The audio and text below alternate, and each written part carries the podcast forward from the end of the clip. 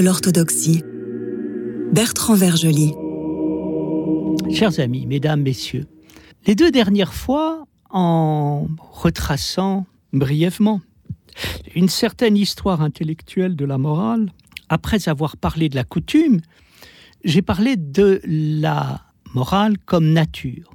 Avec la modernité, nous assistons à une transformation, une évolution de la morale, puisque l'homme va remplacer la nature. Qu'est-ce qui caractérise l'homme? Je dirais volontiers une intériorisation du sensible qui va donner du sens à l'humain.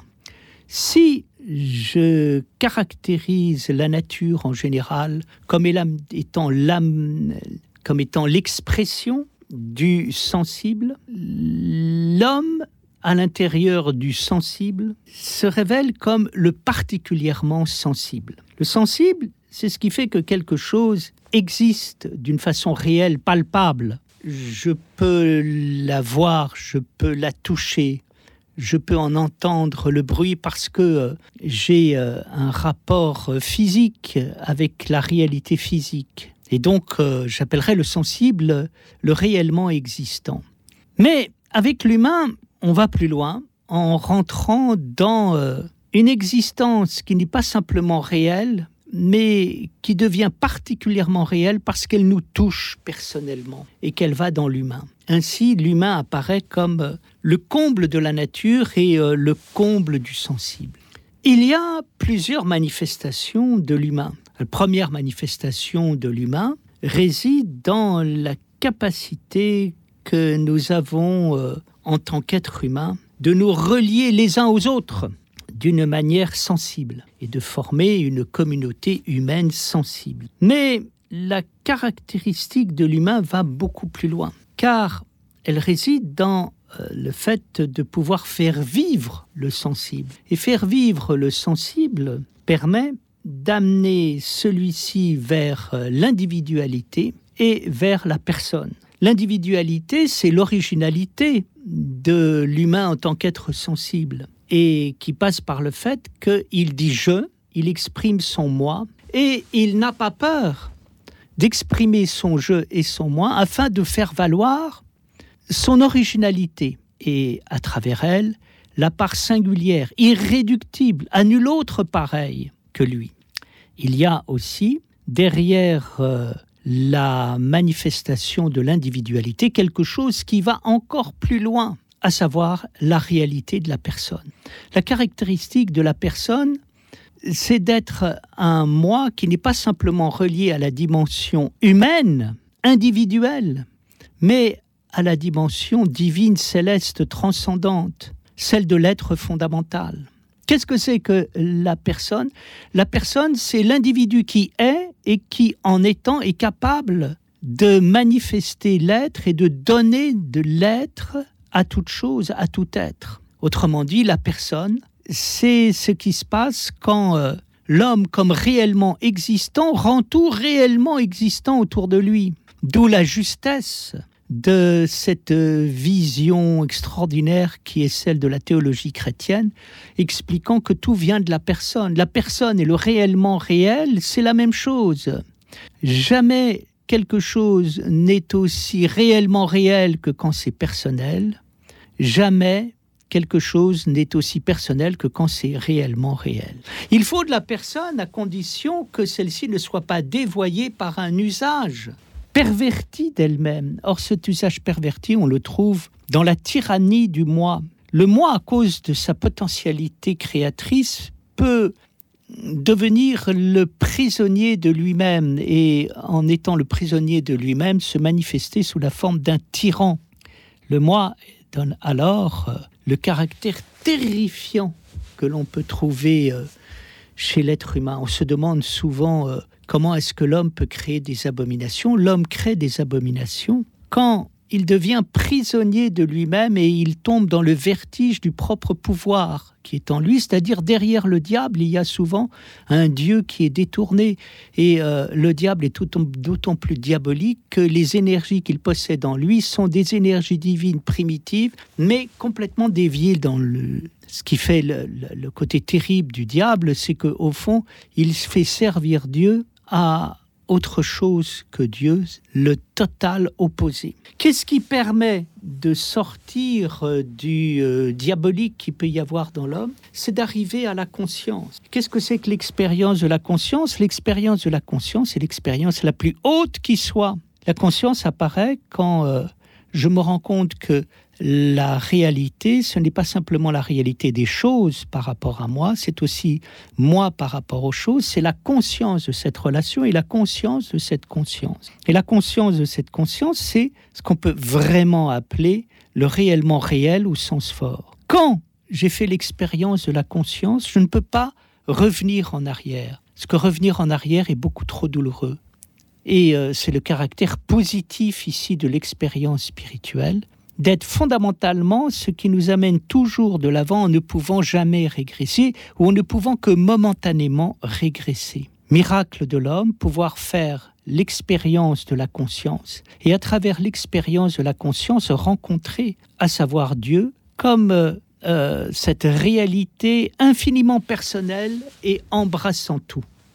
Chers amis, mesdames et messieurs, j'ai le plaisir et l'honneur pour la troisième fois ce mois-ci de recevoir Alexis Chrysostalis qui enseigne l'histoire byzantine à l'Institut catholique de Paris et qui par ailleurs anime avec beaucoup de talent une émission orthodoxe sur France Culture. Cher Alexis, vous nous avez parlé euh, de Byzance, vous nous avez parlé de la Grèce, et on va concentrer aujourd'hui euh, cet éclairage sur la Grèce en nous parlant de euh, la cathédrale euh, grecque orthodoxe qui se trouve rue Georges Bizet à Paris, la cathédrale Saint-Stéphane. Vous avez voulu nous en parler, pourquoi? Ah, parce que je l'aime beaucoup, parce que moi-même, en arrivant à Paris, il y a de cela, il y a un long moment, euh, pour des études, et puis je suis resté ici, évidemment, c'est un des premiers lieux que j'ai connus je pense que c'est aussi un monument qui résume l'histoire des Grecs de la diaspora, comme on en trouve aussi dans, euh, ailleurs. Euh, pourquoi? Parce que euh, on voit d'ailleurs la plaque commémorative qu'il y a à l'entrée de l'église qui dit que cet édifice a été construit pour grouper ses compatriotes sur la terre française. En quelle année? 1895, l'inauguration. Hmm euh, on a commencé les travaux en 1890 et en 95. Et ça, c'est très important parce qu'à l'époque, il y a un petit État grec qui existe. Mais il y a cette énorme diaspora grecque et puis les Grecs qui vivent encore euh, dans l'Empire ottoman, dont cette famille Skilidzi, qui est une grande famille euh, qui a donné des banquets, qui a donné des grands commerçants, qui a donné des gens qui sont quand même très puissants hein, dans ce monde-là, qui voyagent beaucoup et qui euh, aussi tirent leur, euh, leurs origines d'endroits tout à fait historiques. Alors la famille Skilidzi vient de l'île de Kio, qui est une qui est une île face à la côte turque actuellement, dans, dans le nord euh, est de la mer Égée. Celle qui a connu un grand massacre juste après la Révolution. Hein, il y a un tableau de Delacroix absolument merveilleux au Louvre, le massacre de Kio. Alors, l'église a été nommée, enfin dédicacée sous le vocable de Saint Stéphane.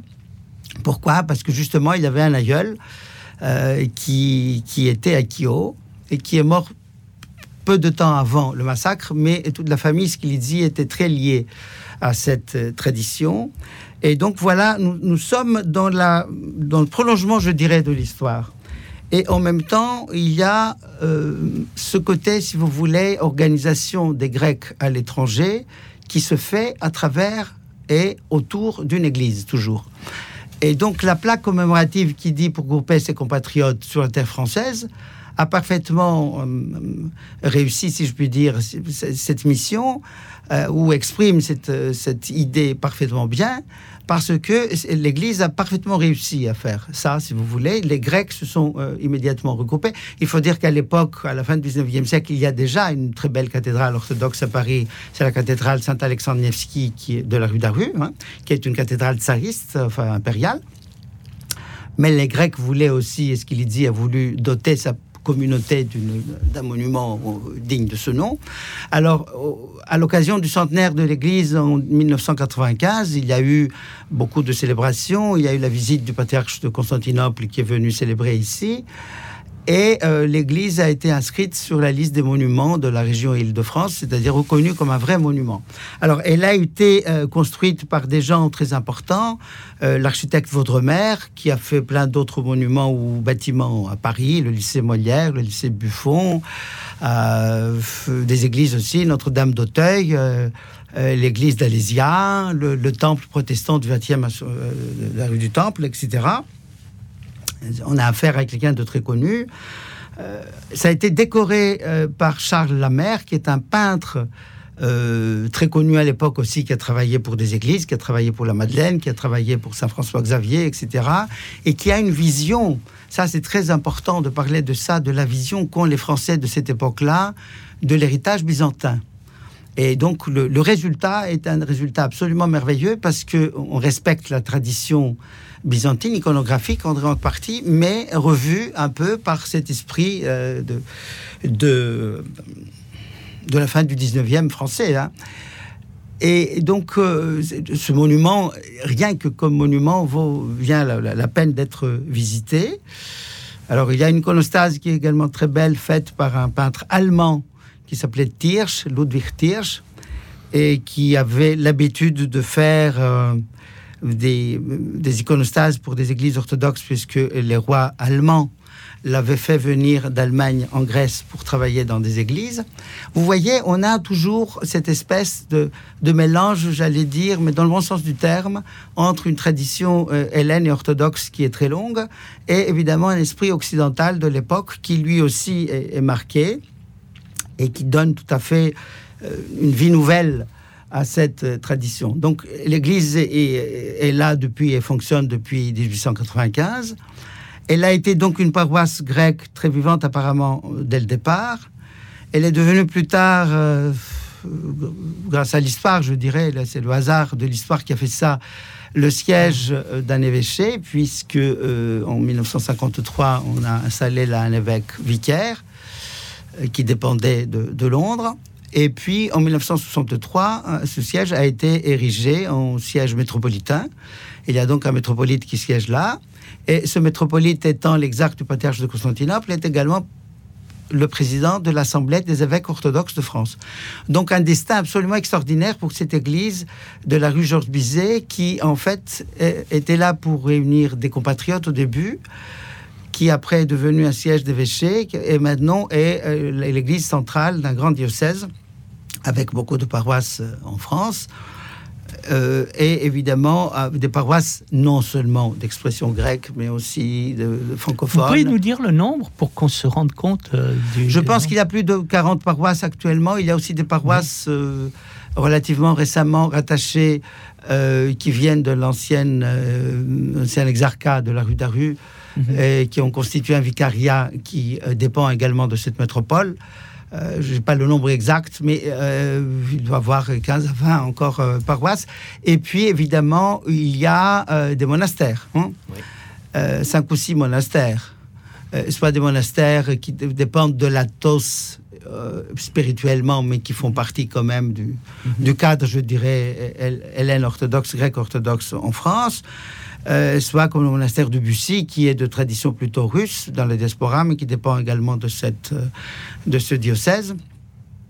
Voilà donc euh, toutes les raisons pour aller visiter cette très belle église. Hein. C'est ça qui se, qui se visite évidemment le jour des journées du patrimoine au mois de septembre, mais d'autres visites organisées dans l'année si on le demande, et qui, je crois, donne à la fois l'occasion de connaître un très beau monument et en même temps l'occasion euh, de faire un voyage dans le temps et de connaître l'histoire de l'hellénisme moderne parce qu'elle est toute une expression de la réalité et de l'identité de l'hellénisme en dehors de la Grèce. Il y a beaucoup de Grecs à Paris?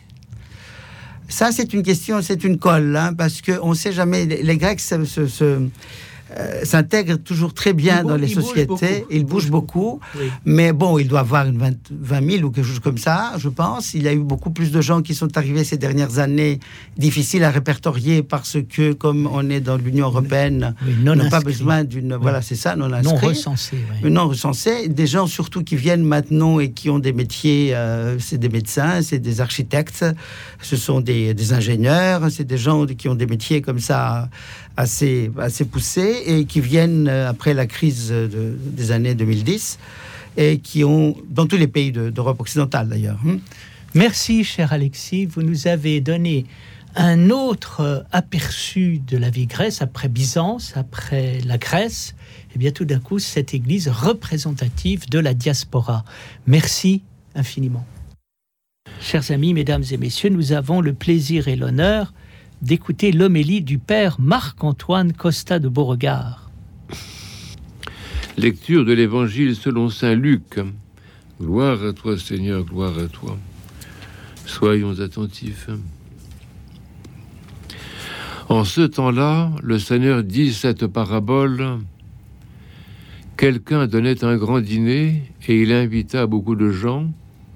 À l'heure du dîner, il envoya son esclave dire aux invités Venez, car déjà tout est prêt. Et tous, unanimement, se mirent à s'excuser. Le premier dit J'ai acheté une terre et je dois aller la voir, je t'en prie, excuse-moi. Un autre dit J'ai acheté cinq paires de bœufs et je pars les essayer, je t'en prie, excuse-moi. Un autre dit Je viens de me marier et pour cette raison, je ne peux pas venir. À son retour, l'esclave rapporta cela à son maître. Mécontent, le maître de maison dit à son esclave Va vite sur les places et dans les rues de la ville et amène ici les pauvres, les estropiés, les aveugles et les boiteux. Maître, dit l'esclave, tes ordres sont exécutés et il y a encore de la place. Le maître dit alors à son esclave Va sur les chemins et le long des clôtures et insiste pour faire entrer les gens pour que ma maison soit remplie. Car je vous le dis, aucun des hommes qui avaient été invités ne goûtera de mon dîner. En effet, conclut Jésus, il y a beaucoup d'invités, mais peu d'élus. Gloire à toi, Seigneur, gloire à toi. Dans notre cheminement vers la lumière de Noël, nous préparons une naissance. Et le Seigneur nous parle d'une fête un homme offrait un grand repas et il avait invité beaucoup de monde. Qui est cet homme? Le Seigneur, le Père céleste, le grand invitant, l'hôte par excellence. La parabole nous donne de Dieu une représentation belle et généreuse. Quel est ce grand repas? Sa parole, sa sagesse, sa vie, sa vérité, c'est-à-dire la connaissance de lui-même comme Père aimant et hospitalier. Il envoie son Fils dans le monde pour le nourrir et l'abreuver et se donner lui-même à lui en nourriture. Le temps du carême de la Nativité est ainsi la préparation à la fête divine, au banquet divin, en un mot, l'Eucharistie. Peut-on trouver une représentation plus positive de la divinité, un Dieu hôte qui nourrit ses invités de sa parole et de sa vie, de la grâce de son esprit, de sa propre chair et de son propre sang.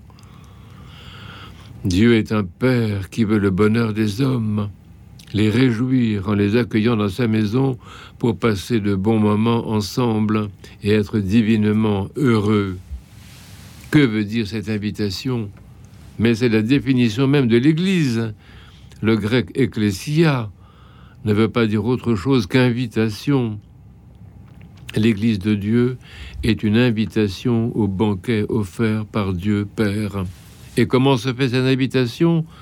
Le Père invite par sa parole son Fils, qui dans l'Esprit parle de sa bouche, de la bouche des prophètes.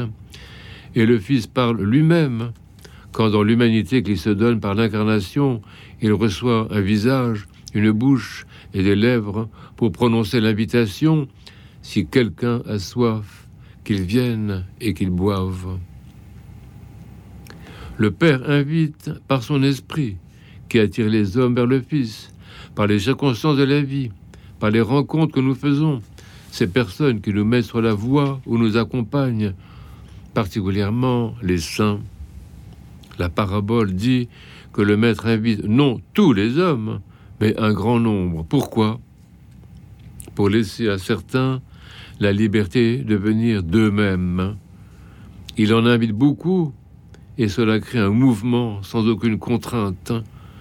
Cela peut donner envie à ceux qui n'ont pas directement entendu l'invitation et qui n'ont pas reçu de révélation particulière, d'enseignement ou de témoignages clairs. Pourtant, ils ont envie de venir, ce qui prouve la présence du Saint-Esprit. Il existe une invitation claire par la prédication, par le témoignage péremptoire, par la publication de la parole, car nul ne peut ignorer l'existence de la Sainte Écriture. Les prophètes lancent continuellement l'invitation à se réjouir de la lumière divine, notamment Isaïe, que nous lisons en ce temps. Mais il y a également une foule de personnes qui n'ont pas entendu clairement l'appel et qui se glissent dans l'ombre des invités. Notre époque en compte aussi nombreuse que le grand nombre des invités, mais elles appartiennent à cet espace indéterminé que respecte Dieu hôte. Ce sont ceux-là qui l'envoient chercher quand les invités de la première heure se récusent. Quel temps magnifique que ce jeûne de la Nativité. En Occident, on l'appelle avant, qui veut dire la venue de Dieu dans le monde. Et on invite celui-ci, viens, Seigneur Jésus, viens. Nous l'appelons à demeurer chez nous, nous l'invitons, il nous invite, ou encore s'invite, comme chez Zachée. La gloire de Noël est dans cette invitation mutuelle de l'homme et de son Dieu. L'Eucharistie est la table de Dieu. Elle est également notre table à laquelle nous convions notre Seigneur et hôte qui prend son repas avec les pécheurs. Pour terminer cette émission, je vous propose un chant de la divine liturgie de Saint Jean Chrysostome chanté par un chœur roumain.